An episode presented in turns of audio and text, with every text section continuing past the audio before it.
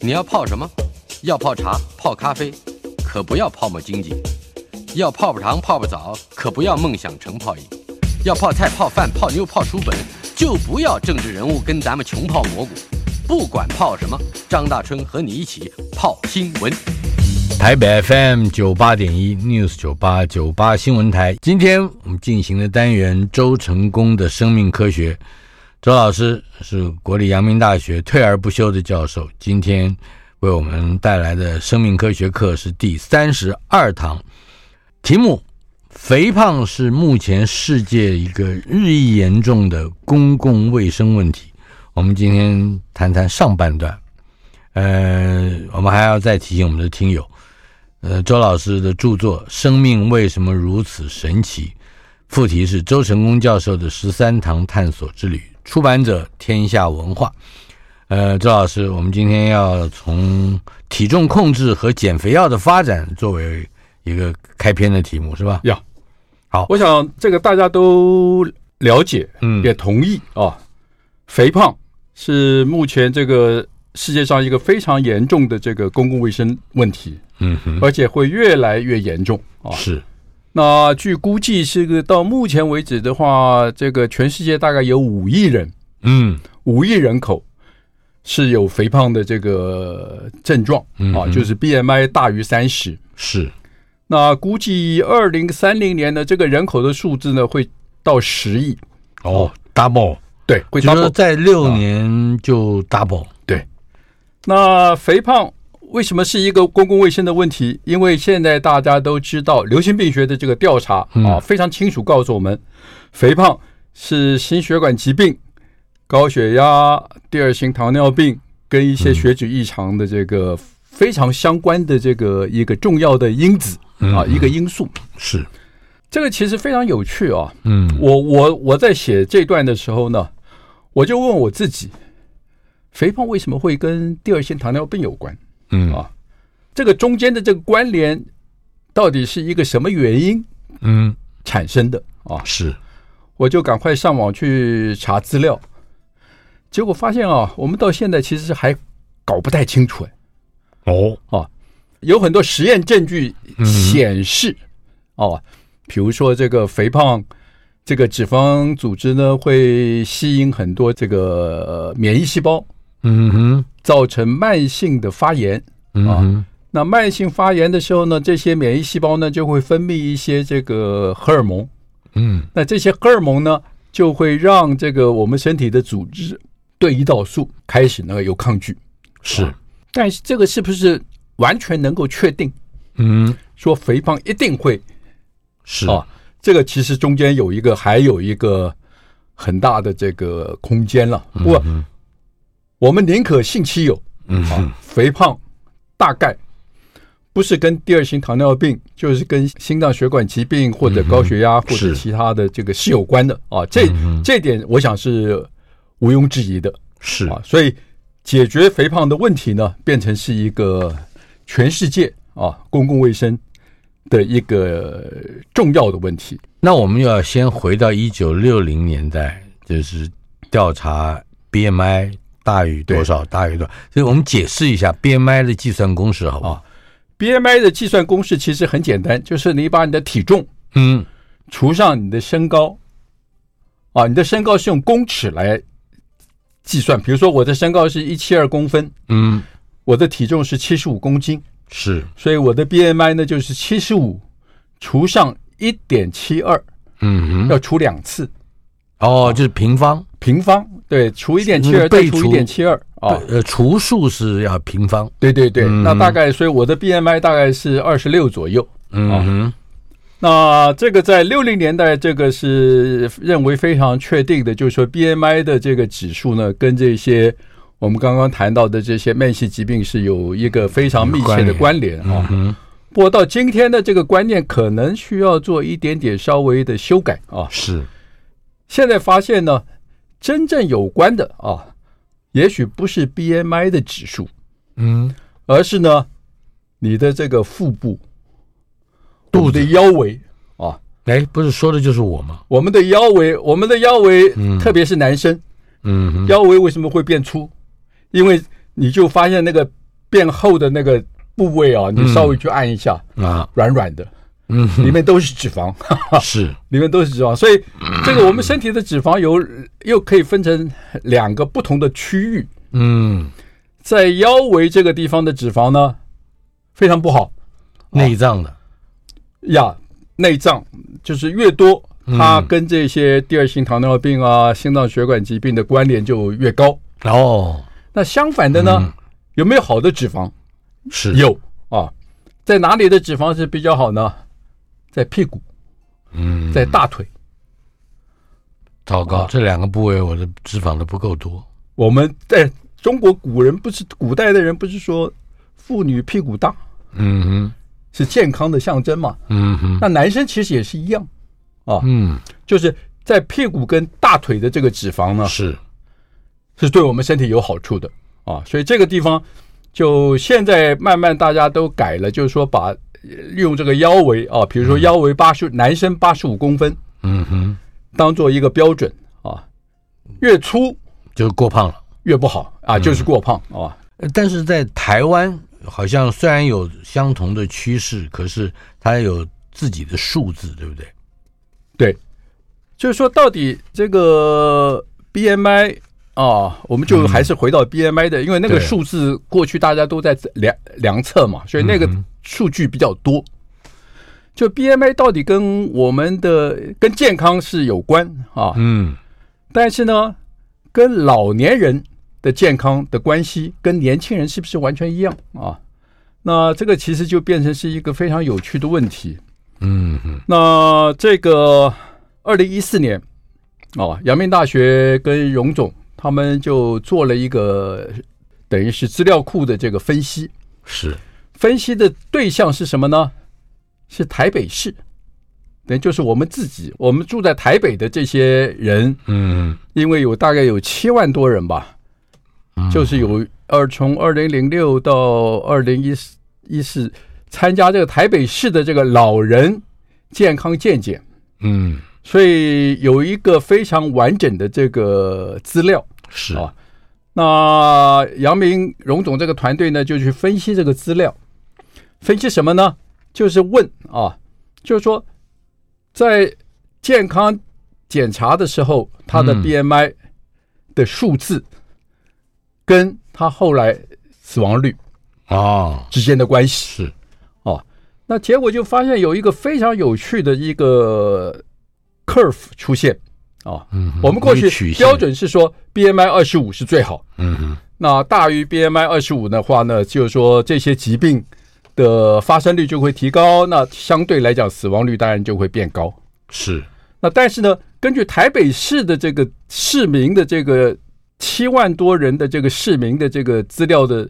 分析呢，哎，发现其实不完全是这个样子，嗯哼，就是发现一个很有趣的现象呢，就是说死亡率最低的其实不是不完全是 BMI 是二十五。哦，死亡率最低的反而是 BMI 是在三十到三十四这个范围里还面，超标的，超标的甚至有一点过重，有一点过重。啊，嗯，那当然过重超过三十五，那那个死亡率真的是飙升。哦，那同时呢，你 BMI 太低的、太瘦的人也不行啊哦，。 BMI 比如说十八，在19十，八以下的啊哈，那个死亡率也是嗯超高是，啊，所以变成有一个范围啊，在这个范围里面，老人家的死亡率其实是偏低是的。受到脂肪保护的，对对对 可以对对，这样那这个讲其实我觉得我们这个民间就是常常有个说法嘛，嗯，就说年老的时候啊，不要太瘦，哎，要稍微胖一点啊。这个话在几年以前啊，呀王道环先生在我们这个是是类似的节目叫《科技 email》里面呀也提到过，对对对，嗯那这个是有等于是实证的资料啊，有嗯是资料支持这个说法，嗯，就是 BMI 大概二十五到三十，这个可能是最好。啊哈，就是说，你胖一点，你比较有有本钱了，嗯，去对抗这些疾病啊，疾这些的消耗哦。是所以这个我觉国得外也有这个研究，类似啊、的国外没看到哦，啊、国外没看到。我觉得这个这个是一个非常重要的一个资讯是是中国人在台北市的台北市民提供的这个资讯，嗯，那得到一个我我我认为是非常清楚的一个结果了。嗯哼，那我觉得这个结果对每一个人，对每一个，比如说老年人，其实都有很重要的参考价值。嗯哼。所以我认为这个资讯其实是非常重要的。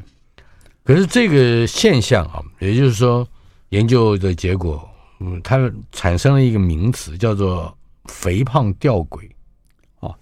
肥胖吊诡，就说在国外有类似的”。嗯，的这个观察啊，是，就是说在某一些特定的人身上呢，你看到他 BMI 的确是肥胖，嗯但是对一些疾病呢，它的这个罹患率呢，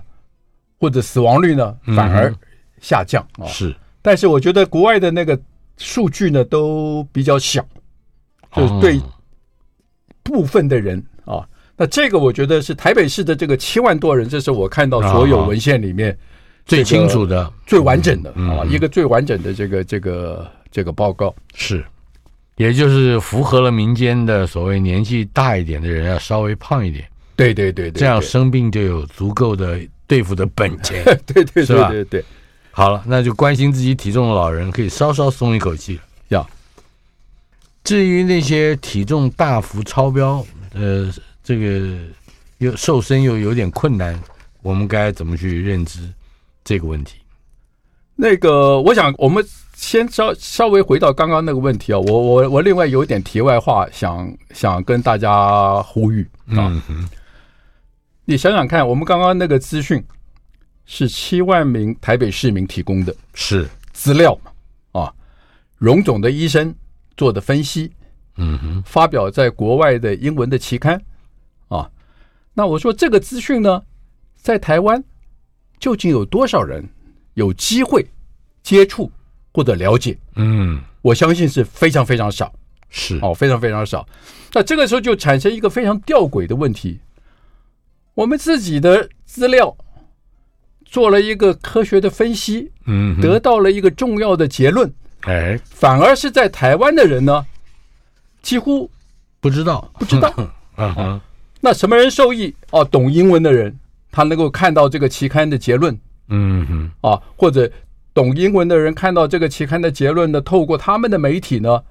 还可是以英文的，嗯，可以国散外的布世界，哦所以是嗯在英文世界里面，反而是英文世界里面的人受益良多。受益良多嗯哦。哼，而这个不是唯一的例子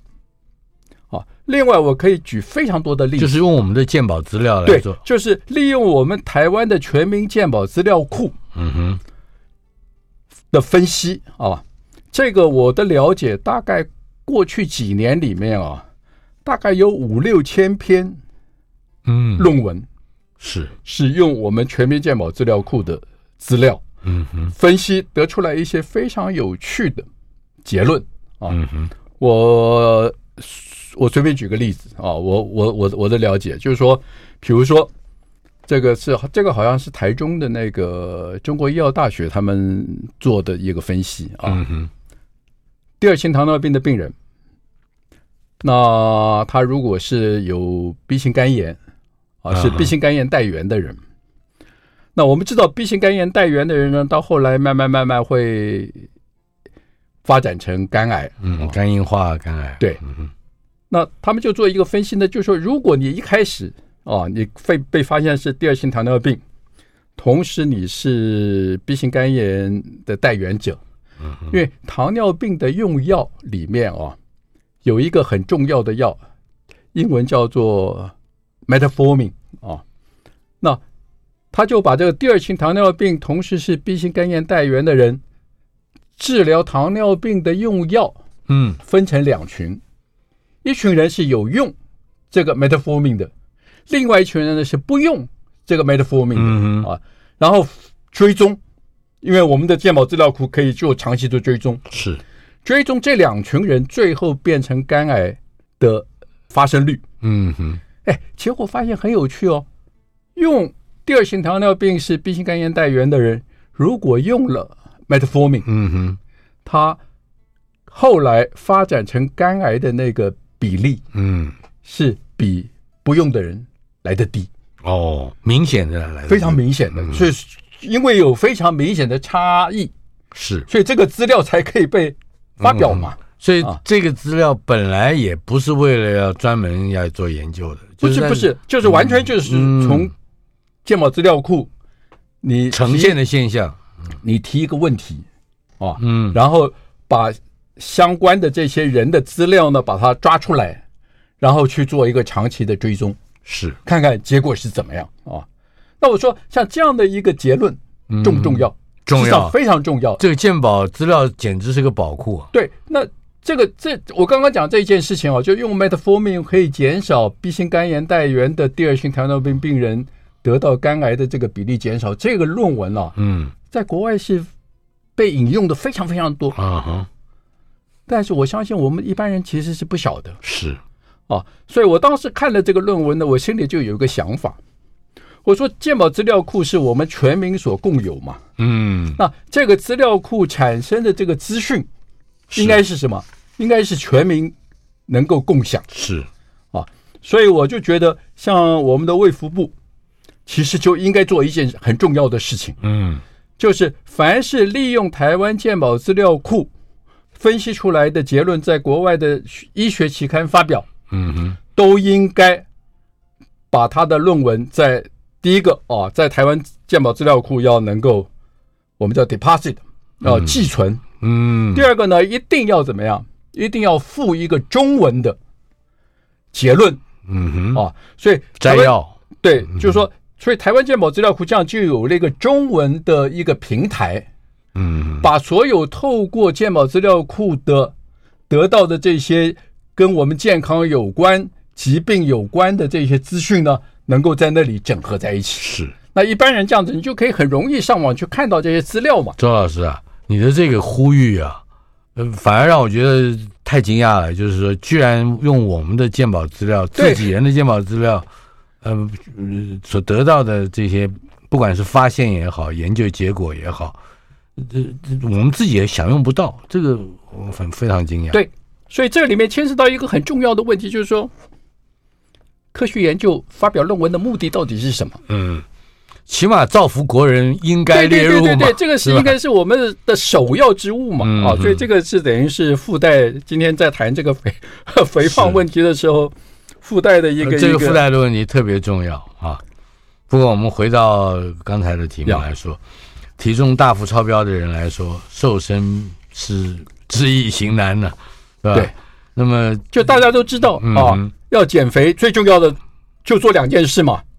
第一少吃个多动嘛，少吃一点，嗯，第二呢就多运动嘛，多动一点。嗯就是说这样的一个简单的事情，但是对绝大多数一般的人就好逸恶劳了。什么一般的人，所所几乎所有的人 嘛，我起码我不敢讲别人，对惭 愧。就是不太容易做到，嗯哼，所以在过去呢这几十年里面，去发展这个减肥药物嗯啊，变成是在制药界也好，在生物医学的研究也好啊，是变成是一个非常非常重要的一个课题啊。嗯哼，那这也是好逸恶劳的结果， 对就是我懒得动。对对又对，又就是说又我们如果能够舍不得找到不吃一个药啊，你可以坐在那里吃下去，哎，你的体重就自然可以减减低的话啊，是，哎，这个想法大概一九四零年代就已经出现了。很早很早就有啊嗯嗯，只是大家不晓得怎么去找，嗯啊，不晓得怎么去找。那到了这个大概是五零年代、六零年代的时候啊，嗯哼，哎，这个时候科学家发现好像有一点线索。嗯那这个线索怎么来的呢？这个线索是来自一只老鼠啊，这个老鼠呢是一九四九年啊，啊，一九四九年在美国有一个专门养老鼠的实验室，嗯叫 Jackson Laboratory 啊，是嗯杰克森实验室啊，他养了成千上万只各个不同品种哦，他就让老不同的老鼠交配嘛啊，啊，然后保存，然后去分析，然后当然它最重要的这个经济来源就是它可以卖哦，它可以卖这些老鼠，实它验卖用这些的老鼠，是实验用的老鼠。对，嗯哼，那在 Jackson Laboratory 呢，在他养交配，然后分析这些老鼠的过程中间呢，哎，他突然发现呢，有一只老鼠呢，哎，长得特别胖。啊，那长得特别胖，那接下来就要问说，哎，这这个老鼠为什么第一个吃的特别多，所以长得特别胖？是那为什么会比别的老鼠长得更胖呢？那这个时候很简单的就是，我们就说要做一些这个育种的这个分析了啊。嗯哼就是比如说这个胖老鼠跟一只瘦老鼠交配，看看它生出来的小老鼠呢是胖还是瘦。嗯哼比如说简单来讲啊，我们就这样说：一只胖老鼠跟一只瘦老鼠交配，生了四只嗯小老鼠，哎，发现四只小老鼠都都不胖。嗯哼那再接下来说，这个胖胖老鼠是不是真的是因为某一些基因突变？哦那怎么可以怎么做呢？就是把它跟瘦老鼠交配产生的这个四四个后代，嗯让它们自己再交配。是那自己交配的时候，如果这个肥胖的这个老鼠是因为有一个基特因别的基因发生了突变，那它的后代瘦的后代啊、嗯彼此交配，会有四分之一的机会嗯会得到一个胖老鼠。哼结果果真不错，嗯啊那从这个结果呢，就很清楚证明呢，就这个肥胖的老鼠呢，是因为有一个基因发生了突变，造成肥胖。我们在这一段节目呃结束之前，先告诉我这只胖老鼠叫什么名字？这个胖老鼠就叫 O B O B 哦， obesity 嗯 obesity 肥胖肥胖肥胖肥就胖是肥胖 的。好，这是叫胖 O B O B，就就是所以我们胖胖常讲就是说 O B O B mice 啊。那，就是胖胖嘛对，就是 就是胖老鼠。我们等一下回来找胖胖。台北 FM 九八点一 News 九八九八新闻台，周成功的生命科学这个单元，我们今天来到第三十二堂课，肥胖、嗯，减肥药以及基因的关系。刚才提到了一九四九年第一只嗯出现的，呃，就是被呃认为可能有遗传问题的肥胖小老鼠 OBOB 胖胖，呃，似乎有一个隐形的突变的基因。那么到底呃它产生的后代是不是有这个基因上的表现啊变胖？所以这个肥胖老鼠啊，嗯就你就可以照我们刚刚的这个遗传的这个方式啊，就可以得到一个纯种的，就是变成它每一只老每一只后代都是肥胖的。嗯，就是它的食欲也好，对。那就是说，这些肥胖老鼠的，你就发现了、在出生的时候，嗯其实跟正常老鼠完全一样，啊完全看不出来啊。但是呢，在成长过程中间呢，你就发现它食欲特别好，啊，吃的特别多，所以体重呢很快就增加。嗯增加可以增加到正常老鼠的三倍。嗯哇，这不得了，对，就是你看那个照片很有意思，哎就是说嗯哼那个那个肥胖老鼠真的是很胖，真的很胖啊。嗯哼那伴随而来的，伴随这个肥胖而来的呢，就是它的血糖就高，啊，然后血中的胰岛素也高，浓度也高。胰胰岛素的浓度就按道理讲，胰岛素高，血糖就应该不应该高，对不对？嗯我们正常人是胰岛素能够让血糖降低嘛？嗯哼但这个老鼠就很特别，它血糖高，它的胰岛素也高，这个我们叫做什么？糖糖尿病叫做我们叫做胰岛素抗拒，哦，有个专有就名就词它的细胞啊嗯不理会，不理会这个胰岛素的这个命令嗯哼啊，所以这个血糖就没有办法低下来。是那这个呢是第二型糖尿病的标准的这个特征。嗯哼那所以接下来的问题就变成很直截了当了啊，就是我们就要问 O B O B mice 到底是什么基因发生了突变，让它的食欲特别高，嗯变得肥胖，然后呢，伴随而来的是第二型糖尿病的前身是啊。那所以这个找这个基因呢，就变成是一个非常重要的这个这个，就是找到它的肥胖原因。对对对，就找到它的肥胖原因嘛。嗯那这样子的话，如果就对是这个下药的话，那减肥药就出来了。对对对对对，那这个当然就是，嗯哎，可是，在他只能活一年，对不对？大概大概一两年，最多在实验室，所以他的后代也会继承 O B O B。对对对对对 O B O B 就是那要几十年要研究不一是，下，就是说我们知道所有的我们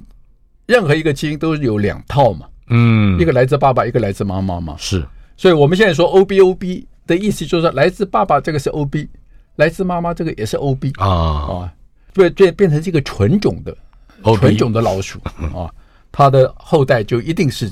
肥的，全家 都肥。说起来容易，嗯但是你要去确定这个基因是什么，这个呢就牵涉到非常复杂的分子生物学的一些技术嗯哼啊，我们叫做基因 cloning 啊，就是要去找这个基因。嗯，那这个技术呢，这个就是重组 DNA 的技术了。这个重组 DNA 的技术到八零年代是才慢慢成熟，所以科学家用了这个重组 DNA 的技术，开始慢慢去找这个 OBOB mice 的这个突变的基因。嗯到了九零年代啊，哼，哇，到了这已一经九是九四年，不得了，四确十实年以是后，到了一九九四年嗯， ，Rockefeller 大学啊，美国纽约的这个洛洛克菲勒大学是的一位教授叫 Fredman 啊，他真正哎找到了这个基因，嗯哼，把这个基因呢，把它利用重组 DNA 的技术把它找出来，然后呢，发现这个基因呢，的确在 OBOB 麦氏呢发生了一个突变嗯，啊，所以表示正常老鼠有这个基因，不所会以变胖，所以它不会变胖。嗯哼，那这个肥胖的老鼠呢，是因为这个基因呢发生了突变，嗯把这个基因破坏了，所以它变胖。嗯，所以这个基因他们就把它叫做 leptin 哦，中文叫做瘦身素，瘦身素啊就是正常人。有正常老鼠这个东西有这个基因，嗯它有这个瘦身素，所以它不会变胖懂了，哦。那肥胖老鼠呢，是因为这个瘦身素的基因被破坏了，是它没有瘦身素，所以它就拼命吃，它就变胖了、嗯啊。那所以这个瘦身素一开始出来的时候呢，大家非常非常 exciting，就是认为我们真的是找到了这个肥胖因治子，疗肥胖的这个神奇药物。嗯嗯那我记得那个时候很清楚，就是说有一个公司啊，叫做 M g 嗯，这个公司立刻抓到这个商机，就付了两千万美金嗯，给洛克菲勒大学，一九九四年。在一九九四嗯年啊，就要买断它的这个这个 leptin 这个瘦 leptin 身这个素基因的的专利。啊哈，这个想法很简单嘛，就是说我今天买到这个专利，我就来利用 leptin 啊，利用这个瘦身素呢，我可以在实验室把它制造出来。嗯那制造出来之后，那这个不就是一个非常这个理想的减肥药吗？哦，呃，呃那老师，容我打个岔，问个问题：这个瘦身素是是怎么组织起来的一个蛋白质啊？是，这个瘦身素基本上就是一个蛋白质了。啊。嗯嗯，那这个蛋白质呢，有大概一百六十个氨基酸，它是由这个脂肪细胞分泌出来的。嗯，脂肪细胞分泌出来，分泌到血液，然后血液呢，经过血液循环呢，就会送到大脑，呃，老鼠的大脑，老鼠的大脑、嗯啊，在大脑的时候呢，它就会抑制，透过大脑抑制老鼠的食欲，所以老鼠就不太想吃。老 鼠就胃口这个就很合理啊变小了啊。那这其实非常合理嘛，嗯对不对？你想想看，这个你如果你身上的脂肪细胞很多，是，所以你分泌出来的瘦身素就会很多，对，那它就到大脑就告诉就少吃点儿，少 吃点啊、对这个这个这个想起来其实是非常顺理成章的嘛，非啊常非常非常合理的一个一个调控的机制了嗯嗯，啊。那接下来的问题就是说，哎，那就是 M g 得到了这个基因的专利，啊对当然第一件事情就赶快这个开始制造啊，开始制造瘦身素，嗯嗯，同时呢。也就开始去找一些肥胖的这个病人啊，肥胖的人。那找到这些肥胖的人呢，第一第一件事情，嗯就先问这个肥胖的人呢，他血里面的瘦身素的浓度是高还是低？也测得出来测得出来啊啊哈。，这个我们可以用一个叫做免疫测定法嘛啊，嗯，可以测得出来。哎，结果发现这个肥胖病人这个血中的瘦身素呢，按道理讲，他肥胖脂肪里面有有这个东西，有它瘦的身素，瘦身素应该会多嘛？应该会多，对，会抑制它的食欲。嗯按道理，它加瘦身素多，它就应该不会胖啊，嗯，嗯 对不对？但是它现在胖，对，表示它说不定有什么原因啊，让这个它的脂肪细胞分泌的瘦身素变少了，嗯嗯所以瘦身素变少，它的食欲就没有办法降下来，是，所以他就会变胖啊。那结果这个哎，发现这些这个瘦身素呢，在这些肥胖的这个人的身上呢，并不少，嗯，事实上是很高。是，那肥胖的人瘦身素很高，为什么食欲没有办法下降，下降？对啊，就那给他再多的瘦身素，他对还是想吃。对对对，那这个其实有另外一个老鼠的实验啊，其实很清楚告诉我们，嗯我们可以喂老鼠这个高脂肪的食物啊、哦那老鼠就会慢慢慢慢变胖嘛。嗯这个实验非常有趣，就是说你喂老鼠高脂肪的食物，一开始的时候你喂它哦，它就开始变胖。 这个时候呢，你给它瘦身素，哎哎，老鼠食欲真的会下降嗯啊，是有效的。是啊，是有效的。但是呢，你把这个喂高脂肪食物的时间慢慢慢慢拉长了，嗯你就发现怎么呢？就是你皮下注射瘦身素，啊哈变成老鼠无动于衷，啊不受瘦身素的影响不受皮下注射的。哦但是呢，你如果 把瘦身素呢直接打到那个老鼠的这个脑子里去啊，嗯还是有效。然后你再拉长吃这个高脂肪的食物的时候，嗯就发现再打到脑子里也没用了。啊就是你吃瘦身素的时间越长越没有吃用高脂肪的食物嗯哼的时间越长，哦高脂肪的食物对瘦身素的那个抗拒越就越大就越大。所以这个就叫做 leptin resistance 对，所以所以很简单，你已经变变了肥胖，对不对？嗯表示你过去长时间都在大鱼大肉你那个饮食习惯了啊呀，所以瘦身素对你来讲嗯基本上就没有用了。嗯啊，就没有了。所以这个这个实验的结果呢，我我觉得最伤心的大概就是 M 君，拍了两千万是算是哎白，花那了啊个两千万就等于是丢到水打里去水漂了，了嗯他就立刻宣布放弃，嗯就是减肥药或想用象中的 Leptin 减肥啊用药 Leptin 作为减肥药这个项目嗯立刻放弃。台北 FM 九八点一 News 九八九八新闻台，周成功的生命科学，国立阳明大学退而不休的教授周成功先生，在为我们上第三十二堂生命科学课。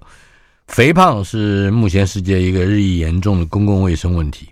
而这也是我们今天的一个讨论背景。呃，在刚才这一节节目里面，我们说到了 leptin 瘦身素，对啊，对于人类肥胖治疗的这样的一个效果，到底能治疗不能治疗？好像如果说维持比较长期的，嗯、会导致肥胖的这个饮饮食食习惯的话，瘦身素没有就用没用了啊。嗯嗯但是呢，我们刚刚讲说瘦身术不能够减肥，这个其实有一个有一个条件，嗯，就是你刚刚讲的，用饮食造成的肥胖，是瘦身术没用。嗯但是瘦身术对哪一种肥胖是有用的？有一些人啊，他的基因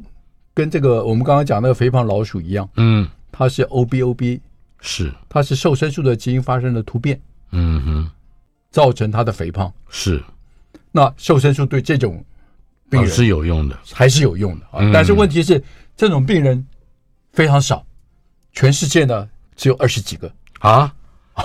我们现在有七十亿人口，对，就说有两个瘦身素基因啊同时都坏掉的机会是非常非常少啊，哦，所以两个瘦身素基因都坏掉而造成肥胖的人的数目，也很少很少很少，就非常非常很稀少有啊。但是呢，怪怪不瘦得身素对他们还是有用。怪不得 M 君就放弃了这个，对对 对他不能只卖对二对对十五个人这个药。对，所以当时很多人对这个肥胖减肥药其实是非常失望了，嗯，就是因为 leptin 最有潜力的啊，嗯这个肥胖减嗯药，大家这个希望幻灭嘛。但是上但帝是开了另外一扇窗，但是问题，大家这个想法还是继续嘛啊。是，另外一个减肥药的出现啊，嗯哼，其实完全是一个意外，怎么说？完全是一个意外的发现。嗯哼，怎么说呢？那这个这个发现的过程其实是对我来讲很有趣啊。嗯 我们如果口服葡萄糖啊，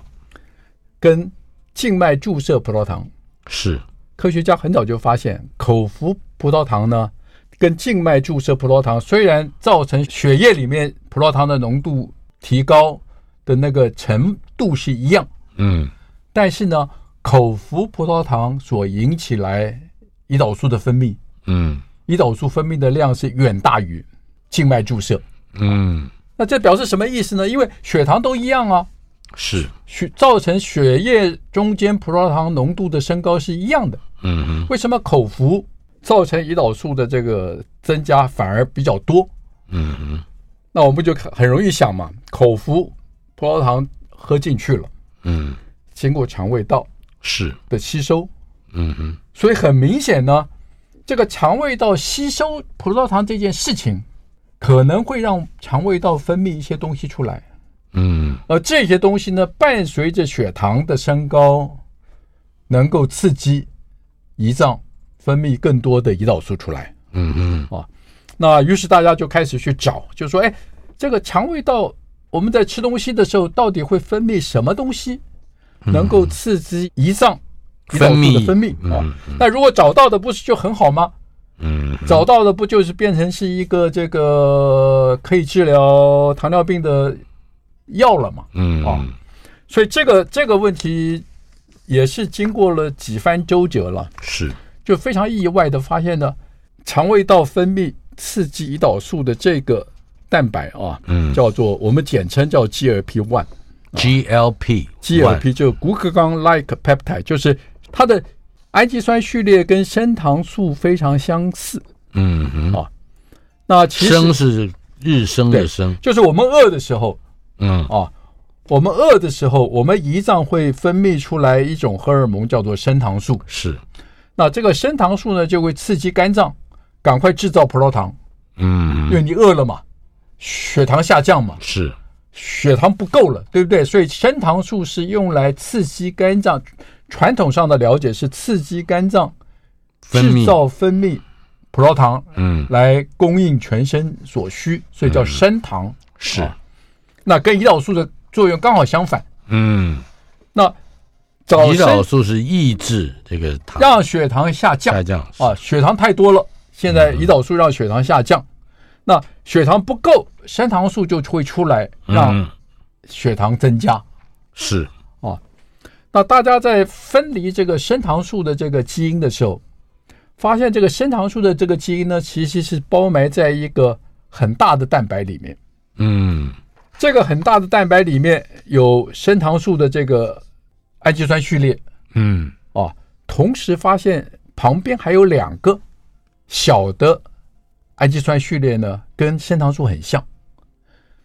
所以表示什么呢？表示这个蛋白胰脏做出来嗯这个蛋白必须切割，才可以把升糖素从这个大的蛋白中间把它切出来。嗯哦那这个现在已经非常清楚，就是说我们血糖低的时候，血糖不够了，胰脏会分泌出这个大的大的蛋白来，哎会制造这个大的蛋白。这个大的蛋白呢，在胰脏里面呢，就会非常精准的把升糖素切割出来，哦来刺激肝血脏糖，肝脏让血糖增加嘛。啊是，但是我们吃东西的时候呢，我们的肠胃道也会做出相同的这个大的蛋白出来。嗯但是在肠胃道里面切割这个大蛋白的方式呢就不一样了，怎么说？它就不会把这个升糖素切出来，它反而是把那两个小的氨基酸序列跟升糖素很像的那两个小的生态链把它切出来、啊。嗯哼，那这两个生态链后来被证明呢，它的作用跟生糖素刚好相反。又跟升糖 素一样。等一对下，这个生态链是生是月字旁和肉字旁，对对对生命的生，太是肉字旁，一个太太的太。太太的哦太，好，哦这个叫做升糖，类似升糖素的第一生态链。对对对对对，嗯就它的氨基酸序列跟升糖素很像，但它的作用跟升糖素刚好相反。而这个 GLP-1 呢，是只有在肠胃道嗯，才会做得出来是啊，所以这个就刚好解释了我们刚刚讲的啊，就是我们吃东西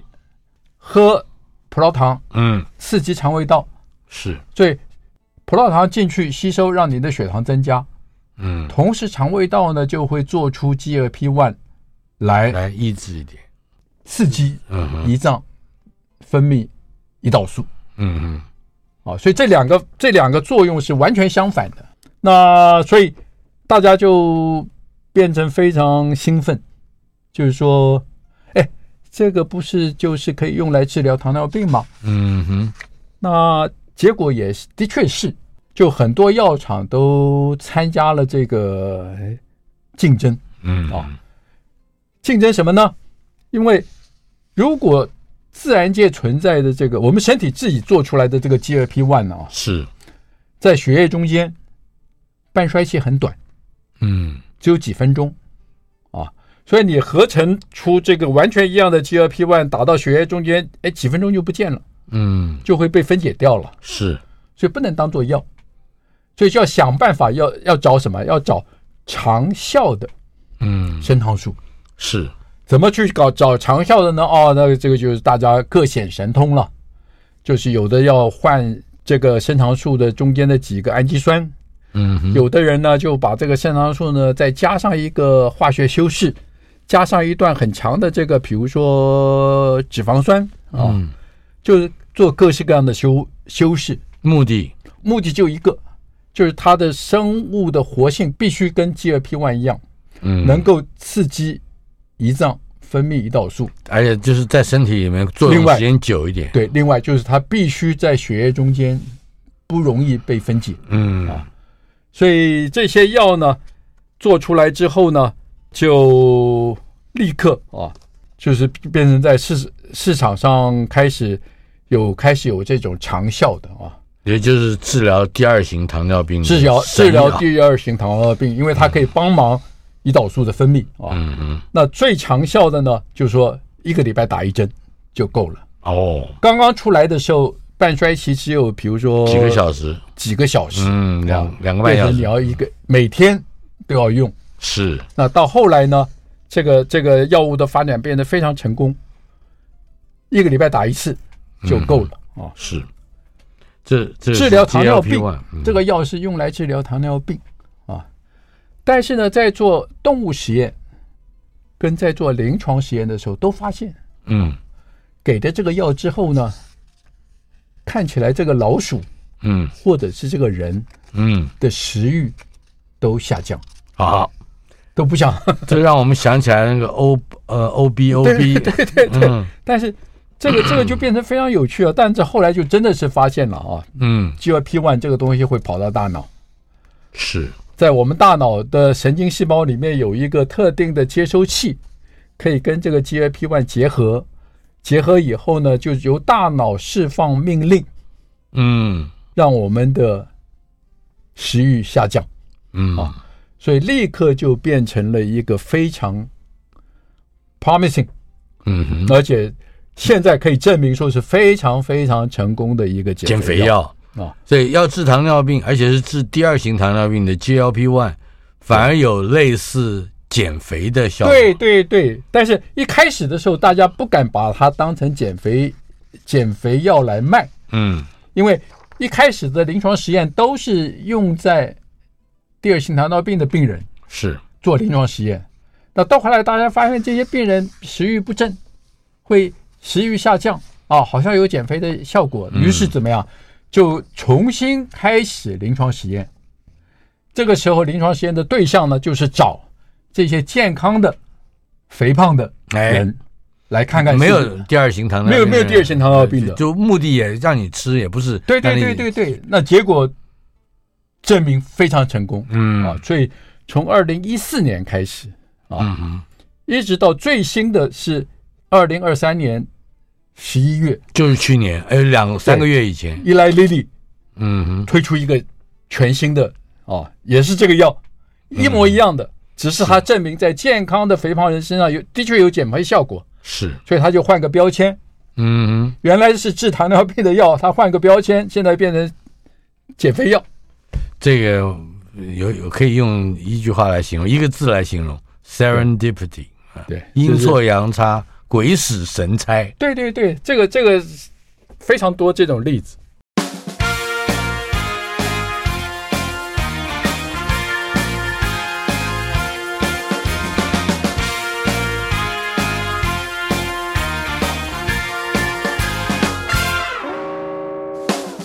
太美，你是否觉得近来真的吃的太多？我想是你的心理作用，我明明还没吃饱。太美，就这样下去你会变成人皮皮球。就像是皮球，那也只是幻想。别人说哈哈哈哈的作品不到，举头光哈哈哈哈，我也见不到。我喜欢吃的饱，睡得你真饱。的不介意，不介意，你想说便说，胖很胖超胖，只是有一点胖，看你的肚腩，还敢说我胖，你才胖。我是非胖，常棒。至少我承认我胖。我没有多难，有一点脂肪，虽然我是很喜欢吃糖。你明天就会胖，是胖。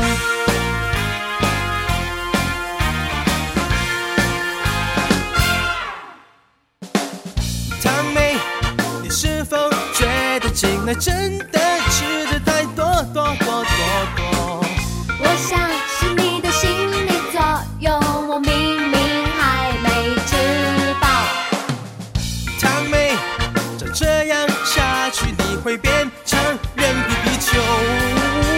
就算是地球，那也只是幻想。别人说哈哈哈哈的作品不到，其中我哈哈哈哈我也见不到。我喜欢吃得饱，睡得你饱。真的不介意，不介意，你想说便说，胖不怕。超我胖只。是有一点胖，看你的肚腩，还敢说我胖，你才胖。是超胖，胖。至少我承认我我胖。没有肚腩，有一点脂肪，虽然我是很喜欢吃糖。你明天就会胖，是吧？是吧？是吧？哦哦哦，是吧？是吧？是吧？哦哦哦哦哦。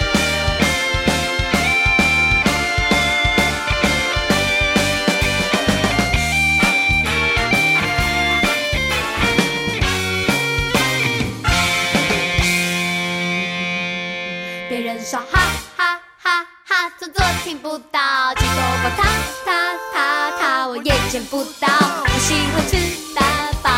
睡得饱。你真的不介意，不介意？你想说便说，你很胖，胖超我胖，只是有一点胖，看你的肚腩，还敢说我胖，你才胖。是我胖，超胖，至少我承认我胖。我没有肚腩，有一点脂肪，虽然我是很喜欢吃糖。你明天就会